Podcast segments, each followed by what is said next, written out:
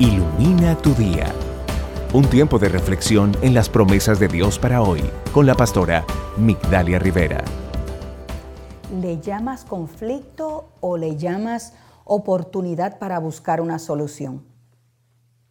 Déjame decirte que en Dios encuentras todas las soluciones. Recuerda que no hay nada nuevo bajo el sol, lo que nos asegura que todo fue creado y que la muerte de Jesús en la cruz solucionó todo. Entonces todo tiene solución. La Biblia nos revela infinidad de conflictos, pero permíteme hablarte del conflicto entre Abraham y Lot.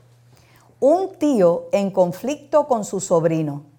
Cada uno tenía sus propios rebaños que prosperaban enormemente y ahora sus rebaños no cabían en el lugar en donde estaban. El conflicto entre Abraham y Lot no era por falta de algo, más bien era por abundancia de pertenencias. Aunque la solución que propone Abraham de separarse parecía una pelea de territorio, la verdad era la solución perfecta. Pero estos se separan amigablemente, ambas partes perfectamente conformes a solucionar el conflicto. Por eso Dios le dice a Abraham en Génesis 13:16, multiplicaré tu descendencia como el polvo de la tierra. Cuando tú eres guiado por Dios, no hay vencedores ni vencidos, sino que todos salen ganando.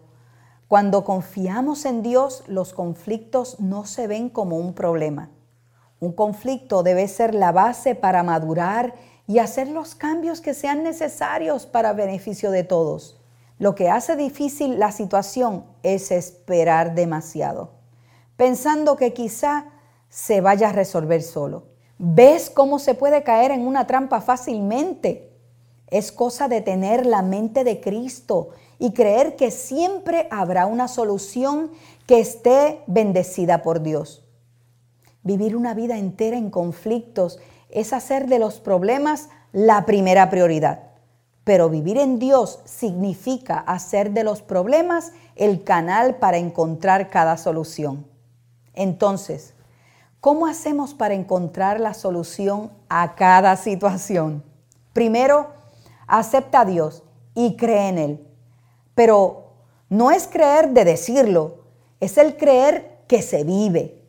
Segundo, debes tener disposición, rendir tu voluntad y vivir con fe para que veas llegar cada solución. Y tercero, permítele a Dios operar y no te desesperes no debes ignorar que Jesús al morir en la cruz trajo todas las soluciones.